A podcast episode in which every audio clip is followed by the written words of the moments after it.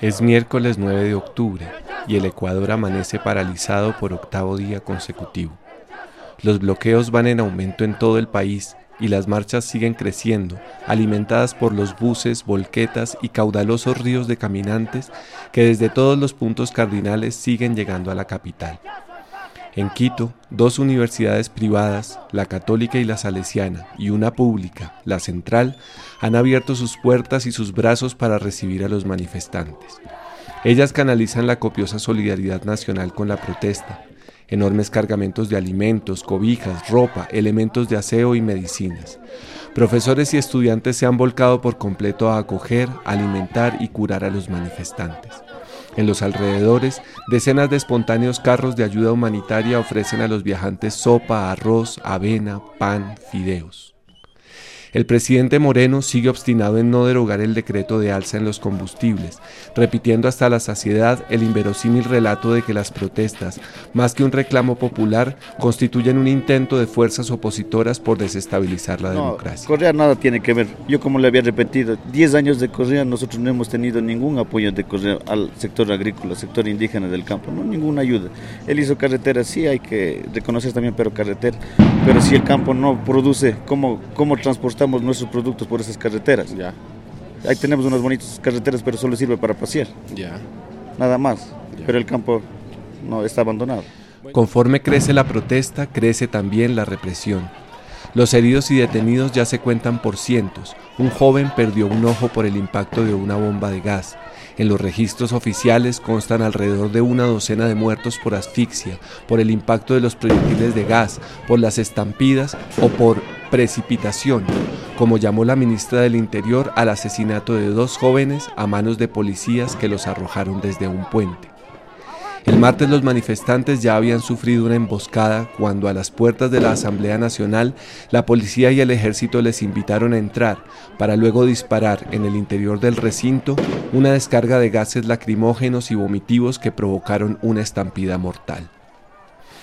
Mientras tanto, dos gamonales de la provincia del Guayas, Nebot y Viteri, habían convocado a una marcha por la paz y la democracia en la capital portuaria, Guayaquil.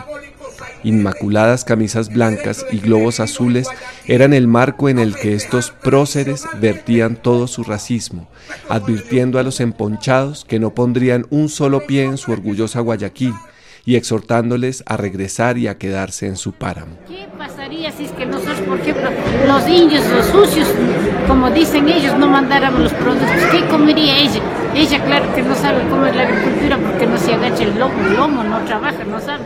Mientras el país se agita con la protesta popular, todas las cadenas nacionales de radio y televisión transmiten en simultánea, durante horas interminables, las imágenes de la áurea marcha y las opiniones abiertamente clasistas de sus participantes. Si por acaso alguno de los límpidos marchantes logra colar algún comentario en contra de las medidas económicas, los periodistas lo cortan sin empacho para recordarle al aire que no están allí para criticar al gobierno, sino para luchar por la paz. Con razón, en el Ecuador la expresión prensa corrupta hace parte del vocabulario cotidiano de su gente. ¿Radio Libre de Bogotá? No, ¿No? que son corruptas, no hacen pasar nada, de gana es conversar. No pasa nada lo que está pasando aquí, todo tapa, todo Y al lado de la marcha por la paz, las Fuerzas Armadas precautelando la democracia, por supuesto, lanzan bombas contra una contramarcha que intenta hacer oír su voz en una ciudad de mayorías conservadoras y arribistas. Mientras tanto, los manifestantes en varios lugares del país suman decenas de policías y militares retenidos, que invariablemente son entregados luego, sin un rasguño, a organismos de derechos humanos. El mismo miércoles la organización indígena reta a la prensa a mostrar la realidad completa y logra que se transmita en directo una multitudinaria asamblea en el ágora de la Casa de la Cultura de Quito, en la que el pueblo indio del Ecuador expresa su rechazo a las negociaciones no autorizadas de algunos de sus dirigentes con el gobierno y ratifica su determinación de continuar la protesta hasta que el decreto sea derogado. En cada lugar de concentración se realizan pequeñas y grandes asambleas en las que se delibera sobre la situación y sobre las estrategias más eficaces. Como si de un efecto telepático se tratara, en cada una de ellas se repite el mismo mensaje. Somos pueblos de paz, Tenemos que demostrar que no somos como ellos. El jueves 10 se repite el escenario. Ríos de colores, nubes de humo, estallidos de terror, gritos de dignidad. El viernes 11, una gigantesca y colorida masa de jóvenes, madres con sus niños envueltos en la espalda, estudiantes, orgullosos guerreros y guerreras de la tierra, colma las calles del centro y camina hasta las inmediaciones de la Asamblea Nacional en la avenida 12 de octubre con consignas contra el paquetazo, contra Moreno, contra la violencia, contra el Fondo Monetario Internacional. A las once en punto de la mañana, como si se tratara de un planificado y macabro ritual de guerra, se desata de repente una tormenta de gases y granadas de aturdimiento que dispersa la marcha entre gritos de pánico y llamados al coraje, a no correr, a resistir. Al ataque le sigue la persecución del trucutú. Un enjambre de estudiantes y profesores de medicina corre a atender los llamados de auxilio que se oyen cada minuto. En las calles aledañas se organiza la resistencia. Todo objeto se convierte en trinchera, en escudo, en arma. Por cerca de cuatro horas se prolonga la batalla de bombas y granadas contra palos, piedras, máscaras antigas artesanales y cuerpos inermes. Un extenuante pulso entre el terror y el arrojo. Hacia las tres de la tarde los policías parece que se van quedando sin municiones y la represión remite. Una columna de Sinchi Warmicuna, mujeres valientes, abre una zanja entre la multitud para ponerse al frente y hacer avanzar la marcha.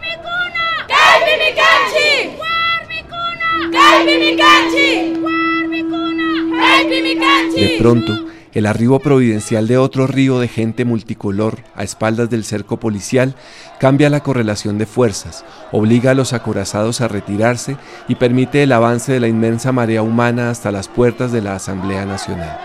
Los pulmones de decenas de miles de almas de frente radiosa que colman las calles hasta donde alcanza la vista se llenan con el aire del triunfo y lo exhalan en consignas que reivindican sus derechos y apelan a la empatía de policías y militares tan indios, tan mestizos, tan pueblo como cualquiera de los alzados. Los policías ofrecen la paz a cambio de que los manifestantes no traspasen la frontera de la asamblea. Los líderes de la CONAIE llaman a la multitud a la calma y a la paciencia, mientras buscan una negociación con los comandantes y con los representantes de la ONU y del gobierno. Durante un lapso de más de una hora, tres helicópteros aterrizan en la terraza de la Asamblea, transportando, según creemos, a los posibles negociadores. En realidad, los aparatos están descargando nuevas municiones, que poco después son disparadas en simultánea y desde todas las direcciones en contra de la desprevenida multitud. Y de nuevo la estampida, y de nuevo la guerra. Mientras los heridos son trasladados por los manifestantes al hospital militar, hombres muy jóvenes ofrecen, temerarios, su vida en el frente de combate. Vándalos, dirán algunos. Muchos de ellos apenas más que niños, viviendo en un mundo que les niega las oportunidades, exhiben un pasmoso desprendimiento hacia sus vidas y al hacerlo se convierten en un escudo para salvar otras vidas, nuestras vidas. Y detrás de ellos Gentes de todas las edades, razas y condiciones, padres de familia, oficinistas, de terno y zapatos de cuero, despeinados y sudorosos, con las manos crispadas llenas de piedras y de justa rabia. El centro de Quito termina convertido en un catastrófico escenario de guerra. Llantas y troncos quemados, piedras, escombros, señales de tránsito, adoquines y mobiliario arrancados y convertidos en trincheras. El sábado 12 de octubre, Día de la Interculturalidad, la paradoja se hace carne y sangre. La ciudadanía amanece indignada por la traición. Los habitantes de los barrios de la capital se suman espontáneamente a las protestas, bloquean las calles y caminan en masa hacia el centro de la ciudad. Manifestantes enardecidos o infiltrados enviados a sabotear la protesta, vaya uno a saber, incendian la sede de la Contraloría. El gobierno, dando una nueva muestra de su astucia y de su talante democrático, decreta el toque de queda a partir de las 15 horas en Quito y los valles circundantes. en las cadenas de televisión y en la única emisora de radio que transmite los acontecimientos, se multiplican los llamados al uso de fuerza letal contra una protesta que los encopetados analistas describen como un ataque delincuencial a la democracia y a las instituciones. Sin embargo, las protestas y bloqueos no cesan. La ciudad está en manos de los manifestantes y queda en evidencia la incapacidad del gobierno y de las Fuerzas Armadas para mantener el control del territorio.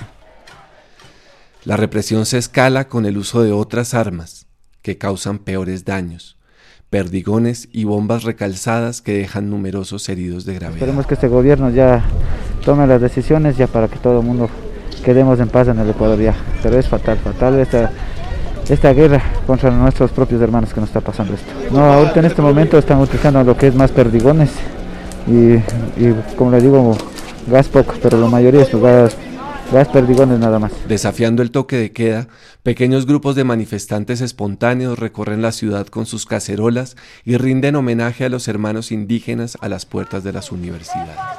esperamos que esto llegue a la prensa. Habitantes de los sectores aledaños a las universidades, estudiantes, familias normales, que no somos ningunos delincuentes, que no somos ningunos, ningunos narcotraficantes, no somos de las FARC, no somos Latin King, no somos nada de esas cosas que están diciendo. Pero, ante todo queremos agradecerles, queremos demostrarles nuestro apoyo, queremos decirles que estamos con ustedes y vamos a estar con ustedes. El domingo 13, con el recuerdo de los tres presidentes derrocados por el pueblo silbándole en la oreja, el presidente ofrece finalmente sentarse a dialogar con la dirigencia indígena y se ve obligado a aceptar la exigencia de que la reunión se transmita en directo. Que en breves minutos está por dialogar el presidente Lenín Moreno, sobre todo con cada uno de los líderes indígenas, y eso hay que verlo, eso hay que llamarla a la gente que por favor... Tras un día entero de incertidumbre, finalmente se inicia la transmisión. 5.000 almas expectantes en el Ágora y 14 millones en todo el país esperan el debate frente a sus pantallas con el mismo interés que si se tratara del partido de la Selección Nacional de Fútbol en la final de un mundial que nunca ha llegado a disputar. A instancias de la ONU y de la Conferencia Episcopal se inicia el diálogo. Uno tras otro, los presidentes de las distintas nacionalidades, con su lenguaje sencillo y verdadero, le dan al gobierno y a la ciudadanía una cátedra de economía y sobre todo este de dignidad. A su turno, los representantes del gobierno repiten sus trilladas argucias. Varias cosas van quedando claras. El alza de los combustibles fue una medida improvisada y lesiva para el interés nacional. Existe un sinfín de alternativas para paliar el déficit fiscal, como recuperar las deudas que le fueron condonadas a los grandes capitales, desmontar las cuantiosas exenciones tributarias a las transnacionales petroleras y mineras o reducir los exorbitantes salarios de los altos funcionarios del Estado. Queda claro que el Estado cometió crímenes de lesa humanidad que deben ser investigados y sancionados. Al cabo de la primera tanda de intervenciones, las redes sociales sentencian una goleada incontrovertible, 10 a 0 a favor de los indígenas. Durante el receso y antes de conocerse el resultado de la negociación, el ágora es ya una sola fiesta, como cuando los jugadores han dejado la piel en la grama y ya no importa el marcador. El recinto retumba rítmicamente con las arengas, el bramido de los churos y los cantos de resistencia.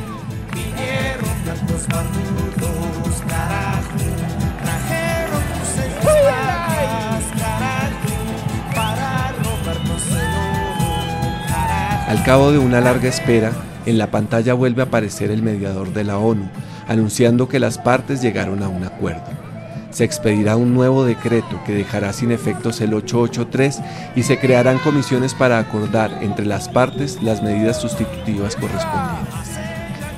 No bien el orador anuncia la derogatoria, el auditorio y el país estallan en júbilo. En el ágora, en el Parque del Arbolito, en cada barrio, en cada plaza de ciudad o pueblo, de los corazones brota un caudaloso torrente de alegría. Improvisadas bandas de música tocan bajo la luna los ritmos nacionales mientras la gente canta y baila en círculos a su alrededor. Todos sonríen, se abrazan, se felicitan, se dicen a gritos que sí se pudo.